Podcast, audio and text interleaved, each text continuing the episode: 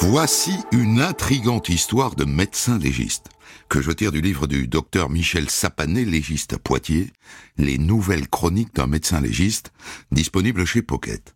L'histoire d'une jeune femme que l'on retrouve nue et morte dans la forêt. On croit naturellement à un meurtre sexuel, mais le légiste va proposer une autre hypothèse. C'est une histoire que nous débrieferons tout à l'heure avec le docteur Sapané en personne. J'ai écrit ce récit avec Nicolas Loupien, réalisation Céline Lebras.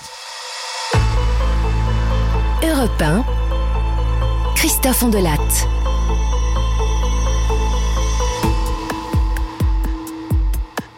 Il fait nuit et je rentre d'un congrès. Un congrès international en anglais organisé en France. C'est rare. Sur le thème des histoires exceptionnelles de médecine légale. Et j'ai encore dans la tête l'une de ces histoires. Un gars qui s'est construit sa propre guillotine. Et qu'il a d'abord essayé sur des moutons avant de l'utiliser sur lui-même. Pour se suicider. Il est une heure du matin. Je roule depuis cinq heures. Je vais m'arrêter boire un énième café. Dans une station-service. J'ai à peine coupé le moteur que mon téléphone portable sonne. À cette heure-là, je n'ai aucun doute sur l'origine de l'appel. Bonsoir, docteur. C'est la gendarmerie de Lussac-les-Châteaux à l'appareil. Euh, je suis désolé de cet appel tardif, docteur, mais on a besoin de vous pour une affaire, disons, un peu, un peu particulière. Euh, je vous passe le directeur d'enquête. Bonsoir, docteur. Bon, voilà. Euh, on a eu une disparition il y a huit jours. Une jeune femme à la vie, disons, un peu agitée, euh, fan de bar et de boîte de nuit, si vous voyez ce que je veux dire. Alors au début, bon, on, s'est pas trop inquiété, quoi, parce que elle avait l'habitude de partir comme ça quelques jours. Et en général, on l'a retrouvée bien imbibée et, plus ou moins amnésique. Mais là, bah là, on l'a retrouvée morte, hier soir. Complètement nue, en pleine nature. Bon, ça sent à plein nez euh, l'agression sexuelle. Hein. Elle a de drôles de lésions sur le pubis, vous verrez. Bon, on est sur la scène de crime là depuis un, bon petit bout de temps. Euh. alors je sais que c'est une heure euh, un peu tardive, mais il, pleut. Et donc on a posé une bâche. Si vous pouviez venir sans tarder. Ah, là, là tout de suite, ça va pas être facile. Hein. J'ai, je rentre d'un congrès. Je suis à deux heures de route de Poitiers, là. Appelez mes confrères. Non, non. C'est une histoire tordue, c'est ce genre de truc qui fait que on vous veut, vous. Vous êtes flatteur Mais bon, c'est pas raisonnable. J'ai 600 kilomètres dans les pattes, là. Pas ce soir. Et, et si on gèle la scène de crime jusqu'à demain matin Ça, ça vous va? Ah vous tenez vraiment à m'avoir moi, hein? Bon ben ok. Euh, demain matin, mais pas avant 10 heures, hein. Le, temps que je m'organise.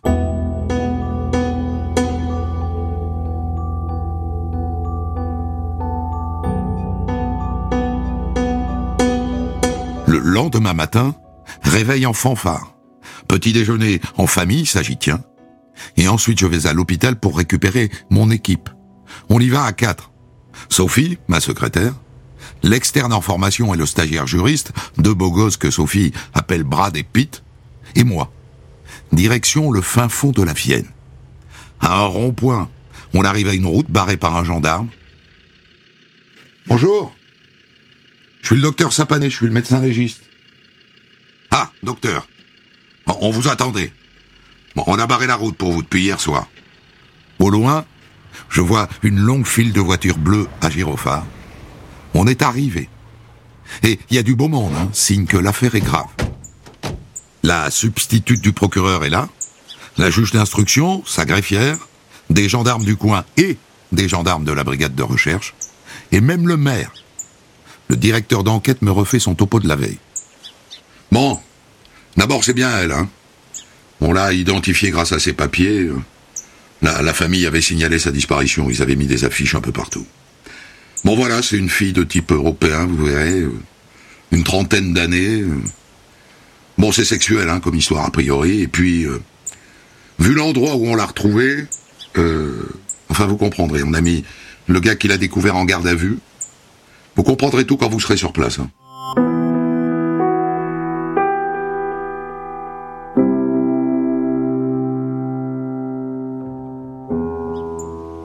Bien. On approche là, il va falloir descendre. On a posé une corde. Alors tous ceux qui vont approcher le corps, bon ben vous vous, équipez maintenant. Et les autres, vous pouvez rester sans protection, mais vous ferez que regarder. hein.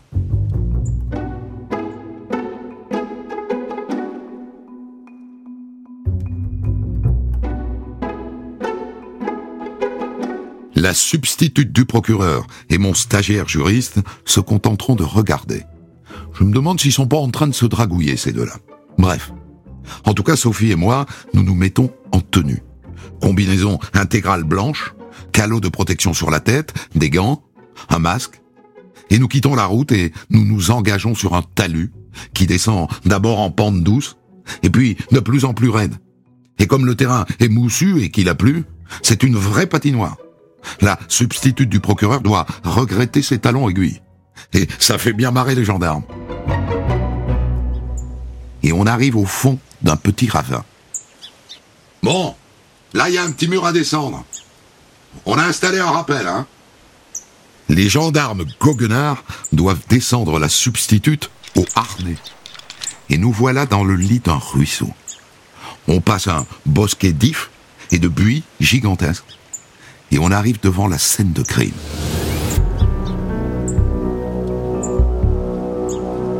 Le corps, nu, d'une blancheur absolue, comme crucifié sur un rocher noir. Un corps dans une position très frappante, très frappante.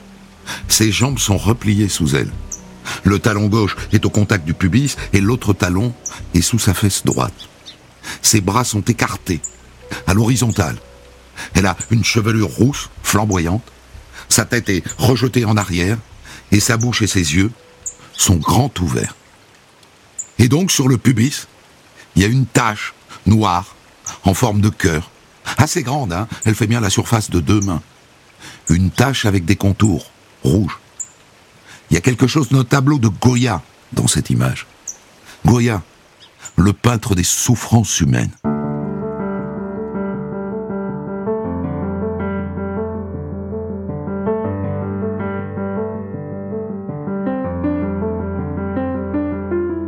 Ils le savent autour. J'ai besoin de solitude pour m'imprégner des lieux, de l'ambiance des, des alentours. Alors je marche le long du ruisseau, je regarde autour. D'après les gendarmes, c'est par là que la victime et son assassin sont arrivés. Je prends un premier cliché général, et partout il y a des indices. Les gendarmes ont posé des petits chevalets jaunes avec des numéros. Ici, par exemple, une chaussure de femme. Je continue d'avancer vers le corps. Chevalet numéro 35, un sac à main ouvert et renversé. Ah docteur Voilà ce qu'il y avait dans le sac. Hein, Avec la pluie, on a préféré le mettre sous scellé. Une ordonnance, avec le cachet de la pharmacie, donc les médicaments ont été délivrés, et aussi des plaquettes de médicaments. Et puis un petit carnet, et des préservatifs dont un emballage ouvert. Et vous avez retrouvé la capote? Non, non, on a tout fouillé, euh, dans un rayon de 200 mètres, euh, introuvable. Sophie Sophie, vous pouvez recenser la liste des médicaments, s'il vous plaît? On, vous a déjà préparé la liste, hein, docteur C'est une liste longue. Je suis en train de la lire quand la voix du directeur d'enquête me fait sursauter. Alors, docteur Son pubis vous avez vu son pubis? Il a l'air de s'accrocher à son hypothèse de crime sexuel. Et donc je me penche, je regarde. Les grandes lèvres sont gonflées. Et elles sont noires, elles aussi. Mais pas desséchées, plutôt humides et suintantes. Et ce que je vois surtout, ce sont des asticots. Ça grouille. Et vu la taille de ces asticots, ce corps est là depuis plusieurs jours. Mais je ne dis rien. Je garde tout ça pour moi. En médecine légale, il ne faut jamais parler trop vite. Docteur, on a mis de côté quelques bouteilles. Des, bouteilles pour, euh, pour l'apéro? Non, docteur, non. Ce sont des bouteilles qu'on a retrouvées en, en remontant la piste. Donc on a deux bouteilles de tequila, trois de gin et cinq bouteilles de vodka. Elles sont toutes vides.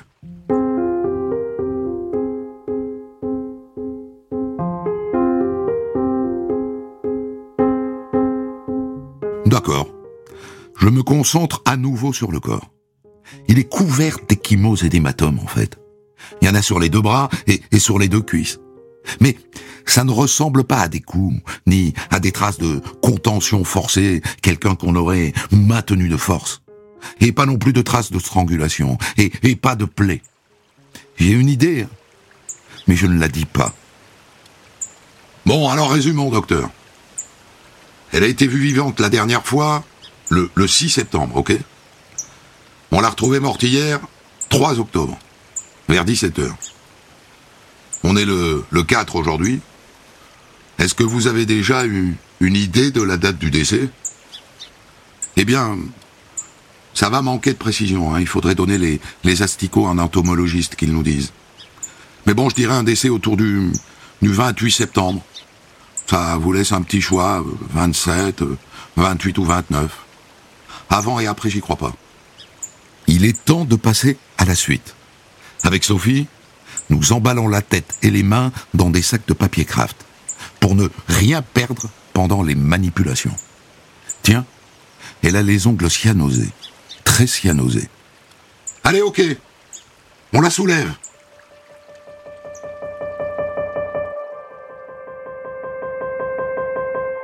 On la pose sur un drap blanc, sur le ventre. Le bas du dos est putréfié et bourré d'asticots. En revanche, aucune plaie, aucun hématome sur le dos et sur la nuque.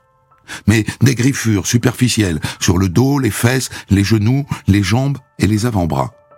Le genre de griffures qu'on se fait dans des taillis. Sauf que là, toute nue dans des taillis, il y en a qui aiment ça sans doute, hein, se balader à poil dans la forêt. Tiens, tiens, j'ai une idée. Je la garde pour moi, mais j'ai une idée.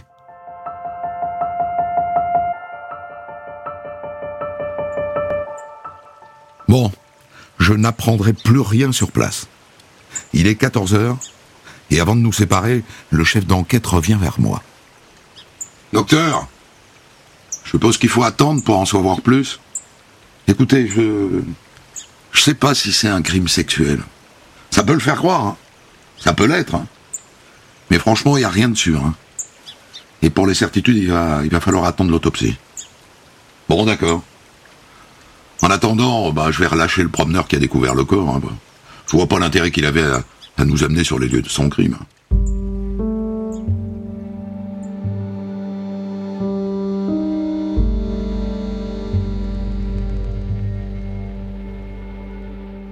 Le corps, rapatrié dans nos locaux, est entièrement passé au scanner. Et le voilà posé sur la table d'autopsie. J'examine les clichés, rien d'anormal, aucune fracture. Et donc je passe à l'examen externe que j'ai déjà réalisé sur le terrain, mais une fois sur la table, à la lumière, des détails peuvent apparaître. Je regarde à nouveau la peau sur toute la surface. Ensuite, je fais ce qu'on appelle des écouvillonnages sur les surfaces de prise. Je passe un grand coton-tige sur les endroits où l'agresseur a pu laisser des traces. Un violeur, en général, ça immobilise sa victime par les poignets, les bras, les chevilles, le cou.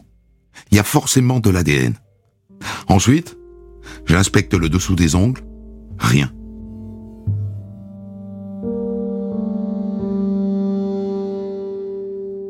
La phase suivante consiste à rechercher des hématomes qui seraient invisibles sur la peau. Et là, j'ai décidé de faire un écorché complet. Bistouri, je vous prie. Je fais de grandes incisions sur tous les membres. Je glisse la lame de mon bistouri entre la graisse et le muscle, et je la décolle entièrement. Je ne trouve pas le moindre bleu sur la face profonde de la peau.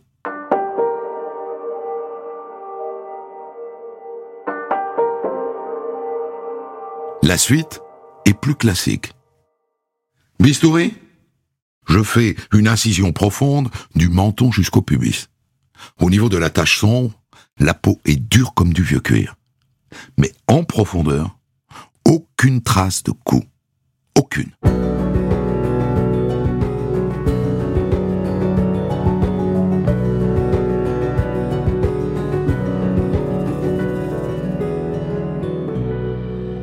Fois découpé les côtes, je retire un à un les organes, et notamment le foie et les poumons. Et ensuite, le cerveau. Et je les pèse. Tout est anormalement lourd. Et quand j'ouvre les poumons, il y a un œdème important avec une mousse rosée dans les bronches. Et la vessie est pleine à craquer. Tout ça me conforte sur la piste d'une intoxication. Ce qui est depuis le début mon hypothèse silencieuse. À cause de la quantité de médicaments dans le sac et à cause des bouteilles. Dans l'estomac, je ne retrouve qu'un tout petit peu de liquide gastrique, comme chez quelqu'un à jeun, avec tout de même d'étranges petites feuilles. Trois feuilles arrondies, des feuilles de buis, et d'autres petites feuilles, plus étroites, plus longues, plates et luisantes, et aussi des petites boules noires. Et ensuite j'ouvre l'ésophage sur toute sa longueur, et j'y trouve les mêmes feuilles. Bizarre. Bon, allez Marie, c'est à vous, vous avez vu la technique plusieurs fois, hein. Vous allez extraire les organes génitaux, je vous laisse faire. Allez-y. Son bistouri part de l'arrière de l'anus, il fait le tour des grandes lèvres, et là il ne reste plus qu'à extraire d'un seul mouvement tout l'appareil génital. Elle le pose sur la table de dissection, et ensuite, elle fait des prélèvements. On cherche du sperme, bien sûr. Si elle a été violée, on aura donc l'ADN du violeur. Et enfin, coup d'œil du côté de l'utérus et des ovaires. Pas de grossesse en cours. Autopsie terminée. Et je n'ai aucune cause de la mort à proposer. Aucune. La journée a été rude. Quand j'arrive à la maison, les enfants sont déjà couchés. Je me sors une de mes terrines favorites, du cerf avec des fruits secs, et je m'assoupis tout doucement devant le feu qui crépite dans la cheminée. Et je me réveille d'un coup en sursaut, couvert de sueur, avec dans la tête un flash. Je l'ai vu dans ce petit vallon, crucifié sur son rocher.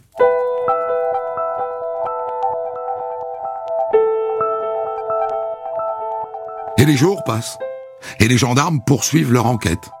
Ils reconstituent son itinéraire dans les jours qui précèdent sa disparition. Ils n'ont aucune piste. Et moi, j'ai repris mon activité ordinaire. Mais cette histoire me tracasse. Au point, d'ailleurs, que j'en fais des rêves étranges. Et des rêves à répétition. Toujours les mêmes. Je me revois enfant de cœur. Dans mon petit village, le jour de la fête des rameaux.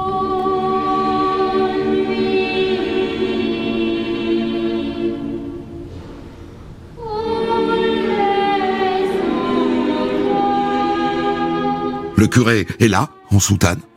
Et moi, je tiens une branche de buis entre les dents. Et le curé se précipite vers moi, il me hurle quelque chose d'incompréhensible. Ma conscience me travaille.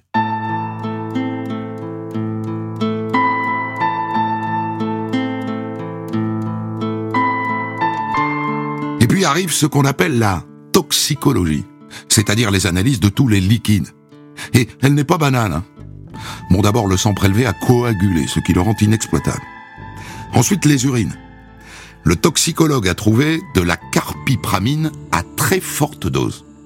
Et ça, c'est le principe actif du médicament utilisé pour traiter l'anxiété et les troubles psychotiques. En revanche, il n'y a pas d'alcool. Et il n'y a pas de stupéfiant non plus. Je commence à comprendre ce qui est arrivé à cette gamine.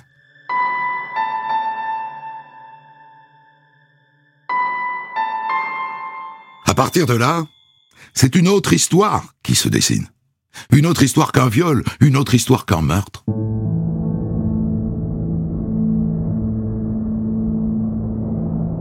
Elle est déprimée, elle est anxieuse, trop anxieuse, et elle prend son médicament en grande quantité, en trop grande quantité. Et du coup, elle est perdue, elle est incapable de s'orienter, elle entre dans une errance sans fin. Et elle suit donc ce petit ruisseau, au passage, elle sème ses chaussures et puis ses habits. Elle bataille avec les branchages. Et ensuite, elle glisse sur la mousse humide jusqu'à heurter ce gros rocher. Et elle meurt d'un surdosage de son médicament. Voilà mon hypothèse. Même s'il reste des interrogations, quid des bouteilles d'alcool? Qui sont à elle, hein? On a retrouvé dessus ses empreintes. Disons qu'elle a peut-être passé quelques jours à boire dans ce petit vallon. L'alcool aussi est un anxiolytique. Et qu'après, elle a absorbé ses médicaments.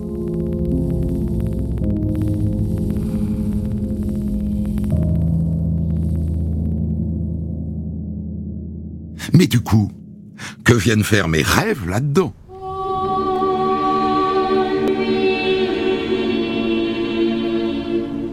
Mes rêves de curé, qui me sautent dessus parce que j'ai une branche de buis dans la bouche. Et d'un coup, je me souviens de ce que le curé me dit. Jette ça, petit malheureux. Tu vas t'empoisonner. Et là, je me précipite vers mon bureau. J'ai un livre. J'ai un livre sur les plantes toxiques. Et ce livre me confirme que le buis est un poison. C'est un poison. Et l'if aussi est un poison. Et l'if correspond parfaitement aux petites feuilles étroites que j'ai identifiées dans son estomac et son ésophage. Et donc dans son délire, cette jeune fille a également mangé des végétaux hyper toxiques.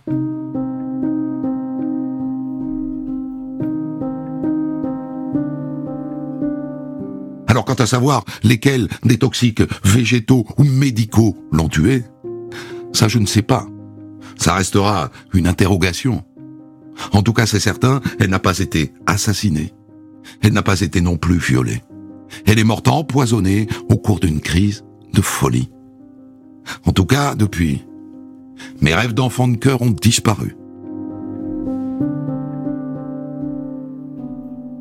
Cette histoire, Michel Sapanet, je l'ai tirée de votre livre Les Nouvelles Chroniques d'un médecin légiste, disponible chez Pocket. C'est typiquement l'affaire dont on se dit, si vous n'êtes pas là, les gendarmes restent sur un meurtre sexuel, évidemment ne trouvent jamais de coupable, et donc ça, reste un cold case, comme on dit, une affaire non résolue.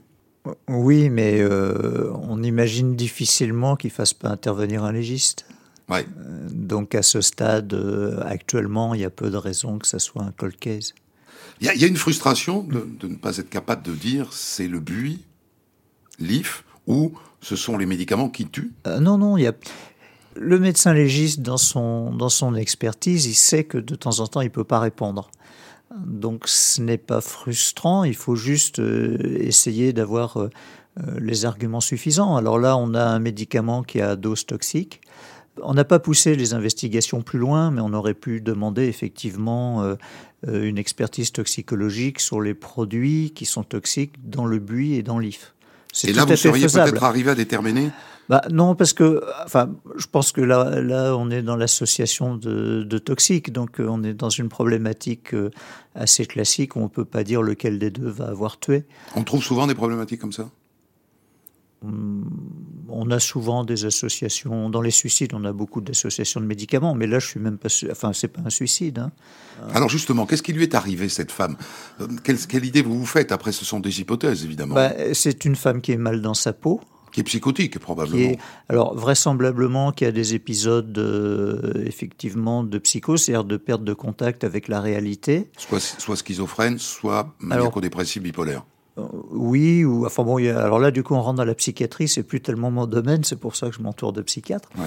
Euh, Donc une femme qui décolle du réel en tout cas. Voilà, elle décolle du réel par période, elle a une vie qui est assez agitée, elle a un mal-être général et puis euh, donc elle a une très forte consommation d'anxiolytiques parce que je pense qu'il y a un support du point de vue psychologique, une présence d'une anxiété majeure qui peut conduire effectivement à des situations de désespoir, voire à des suicides. Donc elle est là en forêt, elle y reste longtemps, a priori. Ah oui, oui, oui. A priori, elle a dû y passer plusieurs jours, hein, d'après les, enquêteurs. Euh, et après, ça se comprend parce que vu la quantité d'alcool et vu qu'on n'en trouve pas dans son sang, euh, là, il y a une anomalie euh, avec le nombre de, bouteilles qu'il y a sur les lieux. parce qu'on est sûr qu'elle a bu. Hein. On est sûr qu'elle a bu, mais elle a cuvé son, son alcool complètement. Et puis, l'alcool a un effet anxiolytique. C'est un excellent anxiolytique. C'est pour ça que beaucoup de gens boivent. Pour faire passer leurs angoisses euh, existentielles. Donc euh, à partir du moment où elle a plus d'alcool, elle reprend ses médicaments. Mais le problème, c'est que vous pouvez avoir une, espèce d'acte compulsif, euh, une immédiateté. Vous êtes tellement sous l'emprise de l'anxiété que vous voulez la faire céder, vous, avalez trop de comprimés. Hmm. Je pense que c'est vraisemblablement ça. Plus les feuilles probablement. Alors ça, après, on est dans des effets secondaires. Elle n'a rien à manger cette femme. Non, elle a rien à manger. Donc on est un peu. Il faut imaginer que c'est un peu le brouillard dans sa tête, hein, pour pas dire plus. C'est très confus, vraisemblablement une grosse confusion. Et euh, dans ce comportement, euh, on peut imaginer parfaitement qu'effectivement, elle avale des végétaux parce qu'elle a faim. Et manque de bol, c'est de l'if et du buis. C'est ce qu'il y a autour. Euh, c'est la première fois dans toutes les histoires que vous racontez que je vous vois affecté par la scène de crime au point que vous en faites un cauchemar la nuit. Jusque-là, ça m'a toujours surpris, vous n'aviez jamais d'implication personnelle. On se disait, tiens, il a passé la journée face à un cadavre plein d'asticots, il rentre chez lui et il se passe rien. Il tourne la page. Ce que je peux comprendre, puisque c'est votre vie depuis 1984, 5 7. 7. Donc depuis plus de 30 ans. Là, vous êtes affecté. Pourquoi là? Je suis pas certain que je sois affecté. J'ai mon cerveau qui a une interrogation. Oui. Et donc vous qui ne comprend pas, qui ne comprend pas qu'est-ce que ces feuilles font dans l'œsophage et dans l'estomac. Et puis les petites graines également, hein, qui sont finalement les baies de l'if. La, graine elle-même, puisque la partie rouge a disparu, elle a été euh, digérée. Hmm. Et je pense que mon cerveau va travailler inconsciemment. Et mon cerveau, en travaillant inconsciemment, va chercher des souvenirs. Et comme ça se passe pendant le sommeil, ça me génère des cauchemars avec la solution, en fait, en même temps. Mais solutions que je ne comprends pas tout de suite. Mais il n'y a pas d'affectation liée à, la victime. C'est une jeune femme, jolie, semble-t-il. Il y, a, malgré tout, la scène est terrible et en même temps, elle est érotique. Et donc, euh, est-ce que la nature de la victime vient vous travailler Non, je crois pas. Je crois pas. Je crois vraiment que c'est euh, euh, cette association euh, Rameau, euh, le buis, buis, if, rameau, enfant de cœur, curé. Crucifixion. Et crucifixion, oui, oui, oui, tout à fait, tout à fait, avec une image très forte par contre. Hein. Ouais. Là, c'est pas tellement c'est presque moins la victime qui me qui me qui m'interpelle que l'image parce que là vous avez parlé de, de, de ce cadre euh, autour de cette victime qui fait un peu une scène à la Goya. Oui. Euh, mais à côté, euh, le, plus loin, il y a le ruisseau, il y a un petit pont, et je me retrouve avec Monet. Euh, et là, c'est assez fantastique. Et ces images-là, le, paysage est par ailleurs le paysage magnifique. est par ailleurs magnifique. Hmm. Et là, c'est euh, assez fantastique. C'est un peu euh, comme les images qu'on peut avoir dans un film comme Drowning by Numbers de Peter Greenaway. Hmm. c'est l'histoire d'un légiste, enfin un coroner anglais qui finalement camoufle les crimes de trois femmes pour bénéficier de leur faveur sexuelle et qui finit noyée euh, par elle parce qu'elles veulent se débarrasser du complice. Et dans ce film, il y a des images extraordinaires en couleur avec une espèce de petite musique répétitive. Et, euh, Vous les retrouvez là dans, Et, et là, je retrouve ces images, euh, ces, ces contrastes, les couleurs flashy, très, très, très puissantes. voilà. Mais en même temps, il reste une interrogation. C'est cette interrogation qui me travaille et qui travaille mon cerveau inconsciemment. Euh, puisque c'est même pas euh, la solution, je la trouve même pas pendant que je suis réveillé, je la trouve alors le début de la solution. Oui, Donc ça ouvre la porte de la solution. Ça ouvre la porte et la porte finale, c'est brutalement euh, avale pas ça, petit malheureux, tu vas t'empoisonner. Qui était une image que j'avais oubliée de mon enfance. Hein. C'est, j'étais loin. C'est l'inconscient qui a recraché ça. C'est l'inconscient qui a recraché ça. Voilà. Et c'est là où vous voyez le travail du cerveau qui est absolument fantastique. Alors le chef d'enquête, lui, il a son idée dès le départ, et, on sent bien que vous, dès la découverte de la scène de crime, malgré cet hématome au niveau du pubis, vous n'y croyez pas. Non, parce que c'est pas un hématome. C'est une tache noire euh, qui, peut passer pour un hématome, mais qui tient en fait à l'association de la putréfaction, puisqu'elle est là depuis plusieurs jours, et de la déshydratation de la peau. Et c'est pour ça qu'elle est dure comme du cuir, du vieux cuir cartonné. Et euh, ça, je l'identifie tout de suite comme n'étant pas un hématome. Et la région rouge autour, c'est pas non plus une trace de, de violence, c'est simplement la putréfaction qui se propage. Hmm. Et donc le diagnostic, moi je sais d'emblée que s'il y a eu quelque chose de sexuel, c'est pas des violences C'est extrêmes. pas évident, voilà. Non, et c'est pas euh, le, le- la représentation mentale que s'en est fait le directeur d'enquête, et c'est une agression sexuelle, parce que j'ai cette lésion, alors que c'est pas une lésion, c'est un phénomène de putréfaction. Évidemment, le doute, vous l'avez aussi à la lecture de, de l'ordonnance. Ça, vous, vous, étas- vous, vous ne vous étalez pas là-dessus dans le livre, mais en fait, on comprend que c'est à ce moment-là que vous voyez que le médicament est un psychotique, un antipsychotique, et que, Ah oui. euh, voilà, à un moment donné, il y a un risque de surdose. Oui, tout à fait. Alors après, il faut toujours se méfier. Hein. C'est pas parce que vous trouvez des blisters de, une boîte de blisters de Qu'elle les comprimés qu'elle les a toutes mangées à ce moment-là. Ouais. Hein, faut surtout pas penser ça. Il y a des gens qui jettent pas leur euh, ni leur bouteille vide ni leur euh, plaquette vide de médicaments. Hmm. Donc, faut pas tirer de, de, de conclusions hâtives. Mais il n'empêche que effectivement, euh, c'est une série de petits indices Hmm. qui viennent les uns avec les autres. C'est un cumul. Hein. Ouais. Alors le- la première anomalie, c'est bon, ben, on ne trouve pas les gens de cet âge dans cette position nue dans la nature. Ouais. Ben, ça c'est évident, c'est le problème qu'on a à résoudre. Et derrière les informations, c'est la dispersion des, euh, la dispersion des objets euh, qui, pour l'instant, vous l'enregistrez, vous n'en faites rien, vous gardez l'information. Les objets sont dispersés. Mhm. Bon, et à la fin, on a un corps nu. Et puis vous avez les bouteilles sont dispersées. Et euh, à la fin, j'ai quand même pas d'alcool. Et puis euh, j'ai euh, bah, ce pubis, oui, d'accord, mais non. Euh, S'il y a des, des étrangers le dans le coin, c'est Ouais. que les asticots. Donc je suis pas. Progressivement, les, les, les indices s'accumulent et puis la vessie pleine. Alors ça peut paraître idiot, mais c'est pas une preuve de mort toxique, mais un- ça s'explique par le mécanisme de la mort toxique. Quand vous avez une mort toxique, vous avez une défaillance d'abord du cerveau, et puis après des organes les uns après les autres, mais les reins pendant ce temps continuent à fonctionner avant que vous mouriez. Et donc les vessies elles continuent à se remplir, sauf que comme il n'y a plus d'acte d'aller uriner puisque la personne est inconsciente, la vessie elle gonfle, elle gonfle, elle gonfle. Et donc il y a un moment, quand on a euh, une vessie extrêmement dilatée, euh, pleine, euh, il faut se dire ça peut être un toxique. Mais pas ce n'est pas un argument de preuve, Oui. c'est un argument d'orientation. Et à ce moment-là, attention, qu'est-ce que j'ai à ma toxicologie Mmh, Et ma toxicologie revient positive. Bon, mais ça m'explique toujours pas. Alors, euh, ça peut suffire. hein, le, le- le médicament en question euh, était suffisant pour tuer. Il faut être très clair. Mais c'est vrai qu'une fois que j'ai fait mon diagnostic du buis et de l'if, euh, je peux pas dire lequel a été le plus mortel dans l'ensemble. Pourquoi est-ce que, alors que on, sent bien à vous lire que, en gros, au bout de euh, quart d'heure, une demi-heure sur la scène de crime, vous êtes déjà sur l'hypothèse d'une intoxication et pas du tout sur l'hypothèse d'un crime sexuel, pourquoi est-ce que vous ne dites rien au directeur d'enquête qui, lui, reste tanké sur l'hypothèse d'un crime sexuel?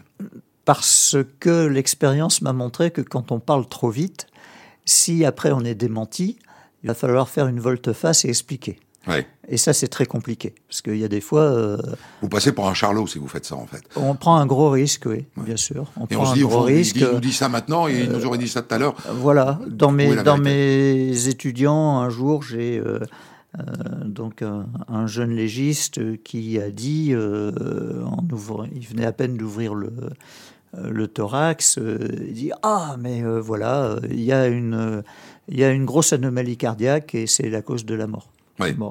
Et puis, euh, puis après, il s'est retrouvé avec une deuxième cause de mort qui avait rien à voir. Donc, pour le même personne, c'était un peu embêtant.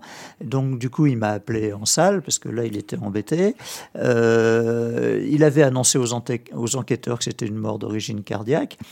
Et en fait, c'est simplement que le cœur, avec les battements, le cœur c'est un muscle, avec les battements, il frotte contre l'environnement.